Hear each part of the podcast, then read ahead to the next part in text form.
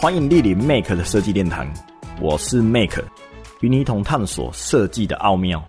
这里将带给你丰富的设计内容，以及激发创意的设计故事。让我们一同探索设计的无限可能性。嘿，大家好，今天我们要来聊聊的主题是台中的国家歌剧院。国家歌剧院的话，是由普利兹克奖的建筑大师伊东丰雄所设计而出的。如果要谈及普利兹克奖，它在建筑上的地位，大概就像诺贝尔奖一样。国家歌剧院的话，它是位于台中的七期从化区，占地大约是五万七千六百八十五平方公尺。如果把它换算成大家熟悉的平数的话，大约会是在一万七千四百五十平。当时候二零零五年进行国际的竞图的时候，是由移动建筑师所获首奖，却也因为这个作品太过于前卫。颠覆了当时候所没有过的建筑工法，所以也一直导致都没有找到适合的建设单位，而数次流标。接着在节目的接下来，我们也会针对这个伟大的作品，它其中所遇到的建筑工法的困难，跟当初要设计。这个建筑物它的理念是什么？去进行更多的说明。首先，第一点，我们一定要谈及国家歌剧院，它的造型是十分的特殊。如果没有去过的听众朋友们，可能我用一个东西形容你们会更有概念。今天我们去菜市场，我们去买蛋，我们会看到这个蛋盘。那蛋盘它本身是来放鸡蛋的嘛？那它的蛋盘如果把它整个展开的话，等比例放大。会有一点类似国家歌剧院的概念。那当初为什么移动建筑师会有想要让这个国家歌剧院呈现这么奇特的造型呢？它其实就是想要打破我们所有的对于建筑它的既定的认知，就是哦，建筑应该是一个四方形的。它其实就是为了打破这个认知。那同样的，它也不想要让这个内外去产生任何一个直角或锐利的锐角产生，而有了这个想法。当然会有这些想法是基于，因为我们人。类以前在过去的时候，我们是在山洞里面生活的。那山洞它是大自然而形成的一个洞穴，所以它一定不会有锐利的部分。因此，它想要唤醒人类的穴居生活记忆。而当然，也不是说我们现在的建筑物它有很多的缺点，或者是没有美感之类的。其实也不是。像我们现在的建筑的部分，它大多数我们必须考量到的是大自然的灾害，比方说地震，比方说台风等等之类的。那也因此需要去考量到这些东西的时候，为了建制，我们需要加入更多的梁柱，以便让我们的空间可以更加的坚固。但如果我们加入了更多这些梁柱，移动建筑师所想要呈现的想法就会无法呈现，所以势必一定要把梁柱拿掉，空间不会产生任何的锐角或直角，却也因为这样子。会导致施工及设计上产生更多的困难。接下来我们要讲的第二点就是跟梁柱有关系的。国家歌剧院它是没有采用任何的梁柱去作为支撑的。如果以这件事来说，这个绝对是在建筑工法上的一大创新。如果今天有一个朋友他告诉你说：“嘿，我家的住家是没有梁柱的哦”，你一定会觉得这是多么不可思议的，这是很难以相信的事情。但这样难以相信的事情却发生在国家歌剧院的里面，而这也是我认为为什么它会被称为建筑大师的地方，一定有令人崇拜之处。国家歌剧院它采用了曲面墙作为支撑，意思就是它没有任何梁柱，但它是却以曲面作为墙体，并且支撑住了这整个建筑物。关于曲墙的部分。曲墙的面积，它总共占了两万一千三百五十九平方公尺。我们一样把它换算成大家熟悉的平数，它的平数大约是六千四百六十一平。曲墙的话是由一千三百七十二片三 D 墙所组成。这个部分我们也花个时间做一点说明。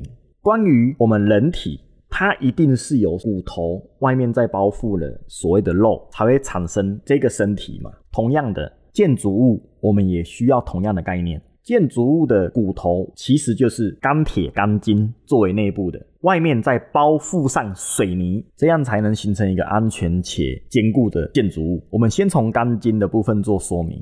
我们一般人的既定认知，应该铁这个东西是非常硬的，这么硬的一个东西，我们要怎么让它呈现弧形，甚至是各种形状？这完全是机器没办法去做到的。所以我们就得利用人去进行手工裁切加工，并且手工裁切完毕后，我们需要将这个骨架去进行。塑形，并且焊接，才能够形成弧形或各种形状。在制作的过程中，曲墙的担任结构，也就是梁柱的角色，因此它一定要做得更加坚固。所以制作团队也把弯曲的钢筋做了好几层的加固，做了好几层加固以后，再送至现场，将它组装起来，并且进行灌浆。灌浆的话，我们就要开始提到平常的建筑物，我们是怎么去进行灌浆的。一般的建筑物，我们灌浆所使用的都是木板。那木板的话，我们可以想象一下，木板它不会是弧形或波浪形的状态，呃，除非做一些艺术品加工的那些部分，那我们就不提及这边。我们讲的是灌浆，灌浆的木板它都是四方形而且平整的。在我们这个曲墙的呈现，我们要怎么让木板跟着弯曲呢？那铁定困难度很大，所以在这个部分，建造单位他又想了其他的方式，而他们所想到的是我们住家的窗户的纱网。纱网的话，他们以好几层去进行覆盖并塑形，最外层再包覆一层铁网，从这个方式去进行灌浆。可是这会产生另外一个问题，那弧度呢？弧度不是我们要的怎么办？他们在利用一个专利品，它叫做竹牙螺杆。所以老管它是一个蝴蝶片，它可以去旋转，旋转某一个方向是向内，旋转某一个方向是向外。使用这个专利品去调整取墙的弧度，而这些都准备好了以后，开始去进行灌浆。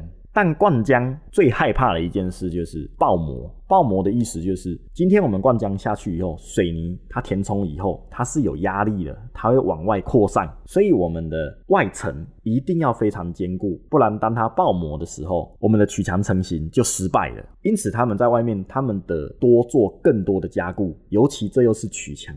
那这些部分也是这个建筑物它最困难的部分，当然还有许多建设过程中的复杂的细节，但避免大家会想象不出来，我就不再多做更细节的说明。接着我们来谈及第三点，一栋建筑师他为了让公园跟建筑物是合为一体的，他采用了非常非常多玻璃的设计。玻璃这个材料大家都非常熟悉，它是在我们日常生活中随处可摸到的。但可能多数人不清楚为什么要采用玻璃。其实玻璃它本身的穿透性非常高，穿透性指的是视觉感的穿透性。我们可以想象一下，今天我们如果在一个建筑物内，周围都是水泥墙，而没有任何的窗户，没有任何的门可以看到外面，这个的压迫性是非常高的。一栋建筑师想要让空间产生连续性，也就是说，我们从室内看出去，仿佛公园就在我们前面一样。站在外面，这个就像山洞，山洞它绝对不会有一个非常清楚的门隔在那。如果我们又做了更多水泥的东西，势必水泥墙面会把我们做出隔阂。因此，这就是移动建筑师想要呈现的效果，让大自然可以很轻易的走进我们的空间中，而这样空间也可以产生所谓的连续性，内外是有相关的，进而模糊空间的界限感。第四点的话是，整个建筑物的内外都有水去衬托。那为什么会需要水这个东西呢？其实建筑物本体的曲面。仔细看，它其实是很像流水的。在建筑物的内外在置入水的话，它其实不产生违和感，而且会更贴近于自然。仿佛就像水流进了山洞一样，是觉得非常的有意境。山洞中有水，水又往山洞外流了出去，那同样的也是在模糊界限。移动建筑师的每一个细节，都慢慢的在告诉我们，这两个空间是融合在一起的，而不是明确的界限。这是一个非常厉害的手法，而且透过这些连续的相关性，可以层层叠叠引导走入这个建筑物的人们，有更加激昂的兴致去欣赏空间中的每一。个作品演出，并且他认为建筑的本体就是一场剧，而我自己把这个意境去做延伸，我认为是一场大型的剧之中藏有更多的剧，那这就是所谓的剧中剧。当大家带着更多的想法走进去这个建筑物，并且去欣赏这个剧的时候，一定会激发自己更多的想法，不管是针对这一场剧或这个建筑物。那我想，一个伟大的作品就是想呈现这样的状态给大家看吧。再来，我们要谈到最后。一点也是第五点，第五点的话，我是觉得非常的有意思。在国家歌剧院的顶楼，它其实是有一个空中花园的。这个空中花园的作用，其实也同样是为了让建筑物本体跟公园去做出融合，又是一个模糊空间的手法。这个空中花园呢，它其实有非常多的孔洞，那这个孔洞我都一直认为它像是烟囱一样的意思。曾经也有过一次大型的装置艺术去进驻，那一次进驻的是一个圣诞老人。以前我们听到的圣诞老人，他都是爬着烟囱要来去送礼物的。进驻的单位把圣诞老人设计成豆桃斋，他没有爬好掉进去烟囱的那感觉，那这本身就会让人家更想要去拍照或去观察。这样子结合建筑物本体去进行有趣的设计。这本身就是非常好的一个创意，当然也期望未来能够进行更多的这样子创新的设计的想法。空中花园的话，本身我去过好多次，有一件事是我绝对不推荐，夏天的话千万不要在那边悠哉的走，真的会后悔，那边超级的炎热。我是认为秋冬的时候接近黄昏过去那边走走才是比较适合的时间点。好了，当我们介绍完这个颠覆了斜率跟曲率，甚至超越了几何，两点半径曲度全然不相同、不重复，也非直线，没有任何直角，也没有梁柱的建筑后，有勾起大家对设计的更大胆的想法吗？今天的节目即将接近尾声，谢谢大家的收听，下次会再带来更多设计潮流新资讯与大家分享，我们下次见。